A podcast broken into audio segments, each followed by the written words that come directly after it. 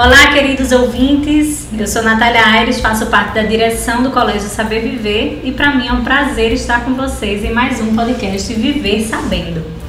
Para quem está aqui pela primeira vez, desejamos boas-vindas e aproveitamos para lembrar que a cada 15 dias sai um episódio fresquinho e incrível com temas super atuais e interessantes sempre sobre educação.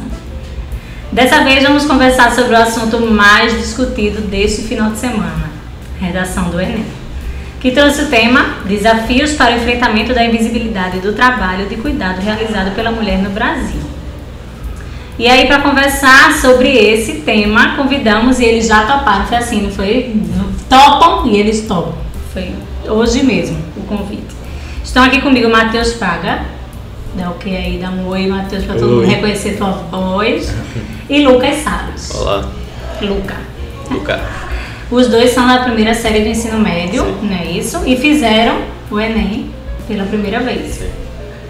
Também estamos com a nossa queridíssima professora Flávia Suassuna. Olá, bom dia. Flavinha, nossa professora de literatura e redação e caro que tem que falar, né? A mais nova e imortal pela Academia Pernambucana de Letras. Gente, sejam bem-vindos. Vamos conversar, a gente quer saber em primeiríssima mão de vocês dois, como foi essa experiência? Primeiro dia, ansiedade, não foi, não, não estavam ansiosos, foi boa. A redação, como foi? Fala aí um pouco da experiência de vocês. Eu acho que, pela, sendo a primeira vez que eu fiz Enem, eu senti muita dificuldade na hora de manejar o tempo, porque é uma prova bem cansativa. E assim, eu acho que das próximas vezes que eu for fazer, é, eu vou conseguir administrar muito melhor o tempo. Sim, Sobre a redação, o tema foi um tema complexo. Né?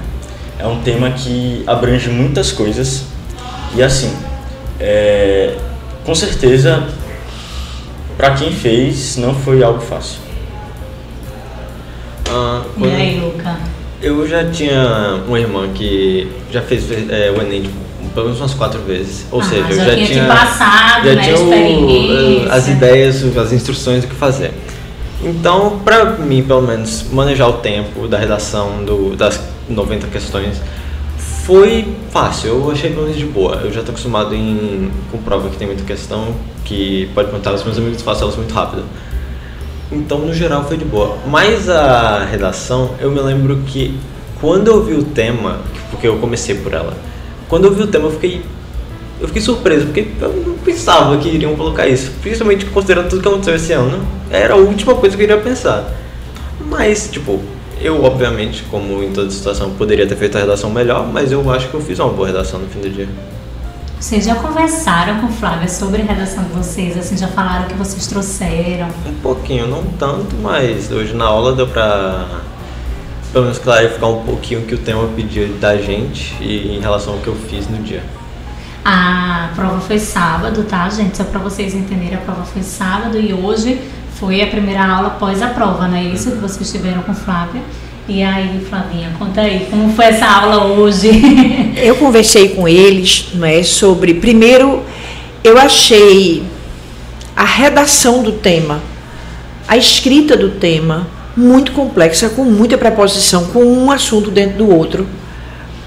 E na hora que eu vi o tema, eu percebi que ia acontecer uma coisa que aconteceu, que é o atrapalho entre o que é um trabalho desvalorizado e o que é um trabalho invisível.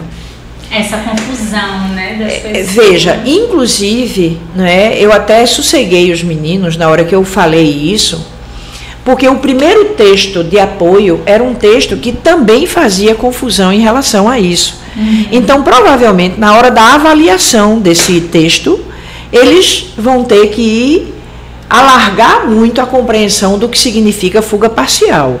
Sim. É porque a fuga total é zero, né? Mas é muito rara. Mas é a fuga parcial, que é a adequação da sua argumentação em relação ao tema. Então, quem falou do trabalho doméstico feminino, provavelmente isso vai ser aceito normalmente, né? Sim. E eu acho que isso é uma espécie de desserviço. Porque eu acho que a gente precisa explicar ao menino essa história da centração temática, né? De você ficar fiel àquele, àquele texto, porque senão você faria uma redação de cada assunto e, dependendo ou não daquilo que a gente chama de delimitação, você faria aquela redação e daria certo. Foi nesse caminho que vocês foram? Eu, Tá? Por Não. exemplo, por exemplo, esse tema ele tem mais a ver com idoso do que com mulher. Sim. Mas todo mundo só argumentou com o trabalho da mulher, que é a mulher que trabalha dos expedientes e é, em casa Tem faz. essas atribuições. É, né? tem as atribuições profissionais e em Sim. casa trabalha mais do que o marido, Exato. que não trabalha. Uhum. Por questões, digamos assim, históricas, não é? Porque antigamente os papéis eram muito separados Cultural. e é, é, questões culturais, não é? Antigamente um, um homem chegava no trabalho lavado, alimentado, passado e os filhos dele cuidados e se a mãe dele ficasse doente a mulher dele cuidava. Então ele ele tinha o, o, o patrão dele tinha o privilégio de ter 100% da atenção dele durante os dois expedientes. Sim. Agora não é mais assim, né? Agora a mulher também trabalha. E quem é que cuida dos Houve filhos? um avanço, né? Digamos assim, houve um avanço, mas. Não houve uma adequação da- da- das, das questões sociais e eu diria até estatais, sabe? Eu acho que o cuidado com a vida, que é fundamental, também é uma, uma atenção, deveria ter a atenção do, do governo e do Estado. Por exemplo, né? Uma mulher trabalha. Questão de aposentadoria, por exemplo. Veja, né? uma mulher que trabalha, uma mulher que trabalha, ela precisa de creche. Dos né? filhos dela. Então, é preciso que a gente tenha uma escola agora.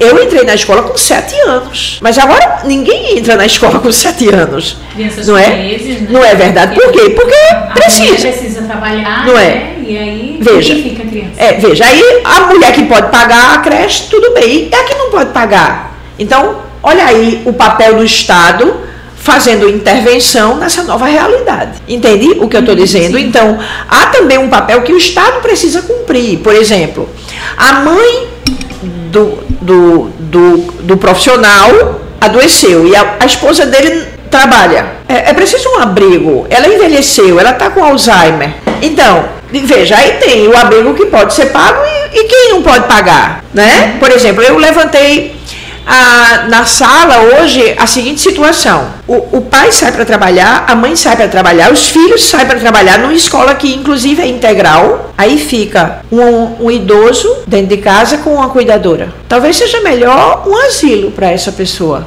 que ela podia conversar, Sim. Interagir com interagir com outras pessoas como ela, da idade dela, da classe social dela, né? Estabelecer um relacionamento Tá saudável. entendendo então? Aí precisava ter a intervenção do Estado nessa questão dos. Né? Agora veja, eu estou falando de trabalhos desvalorizados, mas eu não estou falando de trabalhos invisíveis. Eu acho que o te- a apresentação do tema fez uma É como confusão. você disse, né? Os alunos, é, é, eles poderiam ir por vários caminhos, né? É. Tem, tem essa possibilidade.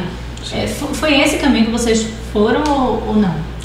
É, Eu acho que eles foram pelo da desvalorização, que não vai ter problema nenhum na avaliação do, do, do Enem, com certeza, porque seria muito injusto eles penalizarem essa fuga se eles colocaram no, no- no texto de apoio.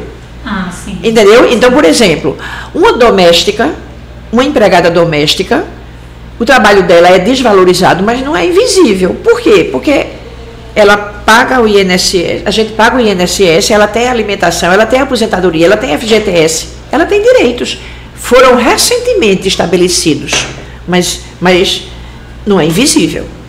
Por exemplo, uma mulher que é dona de casa, ela, ela fica com a pensão do marido se o marido morrer, e ela inclusive pode se aposentar sendo só doméstica.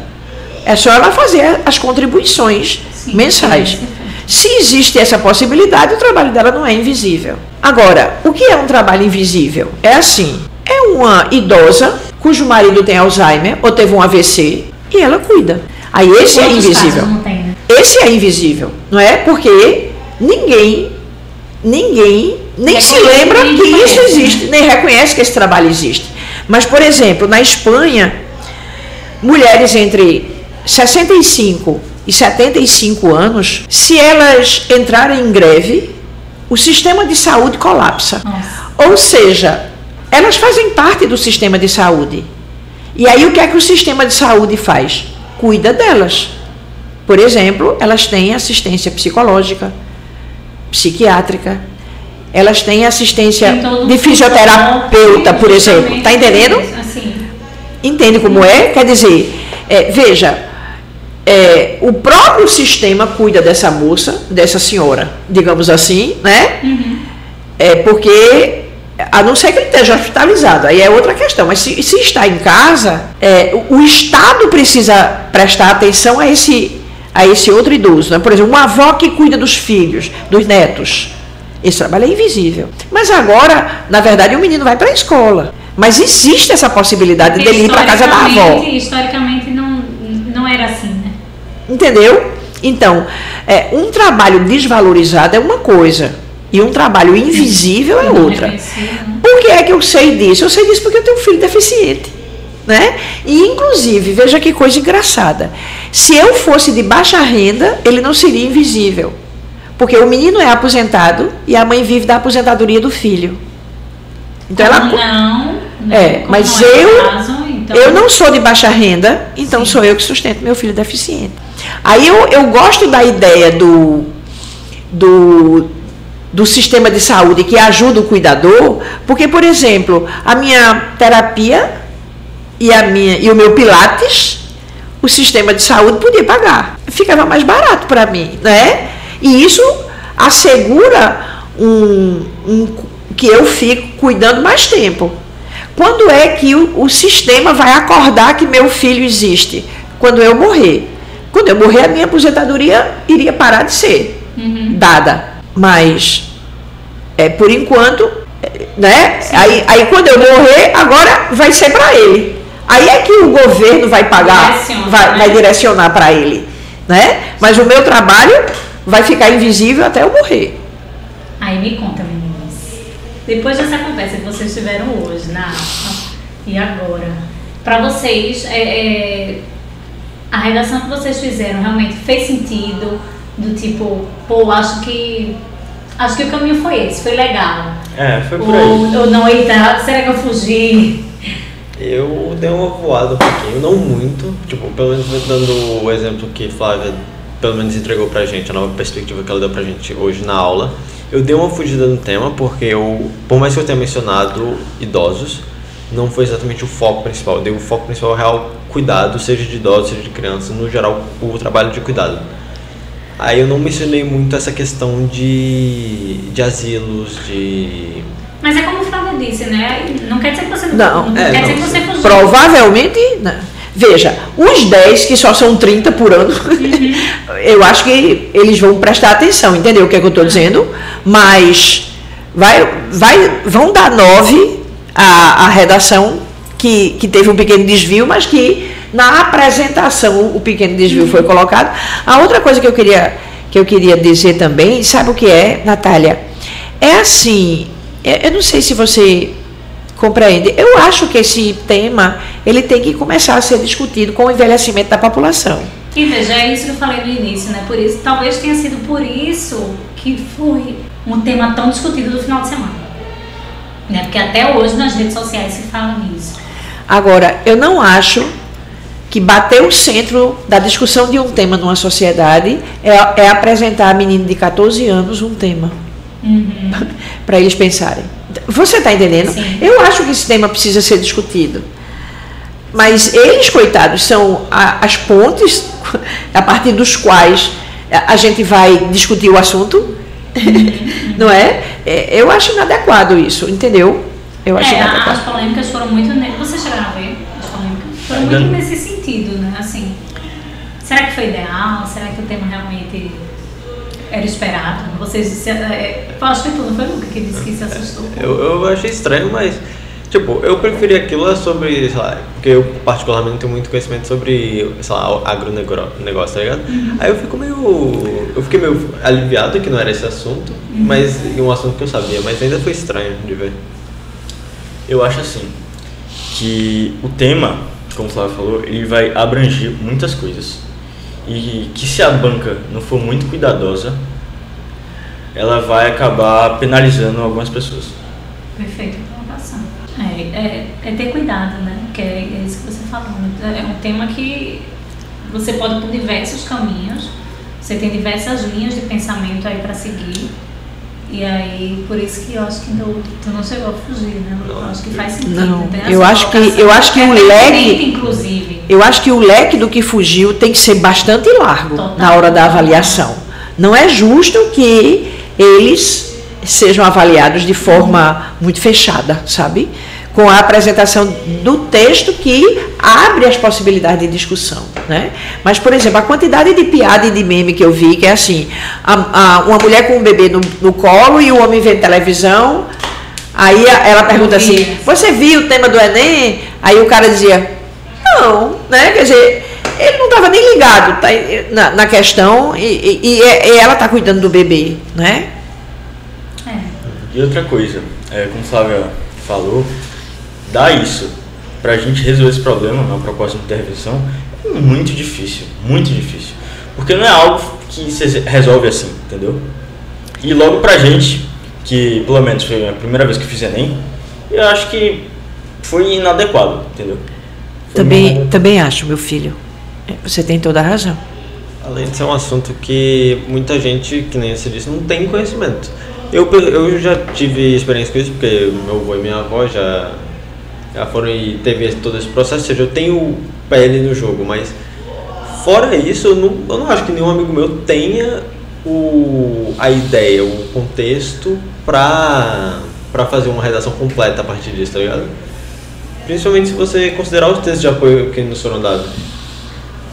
Ó, oh, Flávia estava me dizendo que já deu uma lida em algumas redações, que ficou feliz. Né? Gostei. Gostei. Isso é muito legal. Então, assim, bom que vocês saibam disso também, né? Porque dá um alívio, né? A gente saber que uma professora tão competente quanto ela dá esse, esse feedback positivo. A gente, como instituição, também fica muito feliz. Isso é resultado, né, da, de muitas leituras, né? Muita, todo um processo que é feito durante o ano. E eu acho que é isso, né? Assim, valeu a experiência muito. É, valeu. Valeu? Valeu. Né? Porque assim, é experiência que vale, que conta, porque veja, você já agora já tem noção de tempo, já tem noção de onde, por onde começa, né? Então, assim, acho que isso conta como experiência, né, Flavinha? E aí, vamos para os próximos, né? Vamos para o próximo. Gente, quero agradecer a vocês, agradecer a Flavinha. Foi o primeiro de muitos, tá?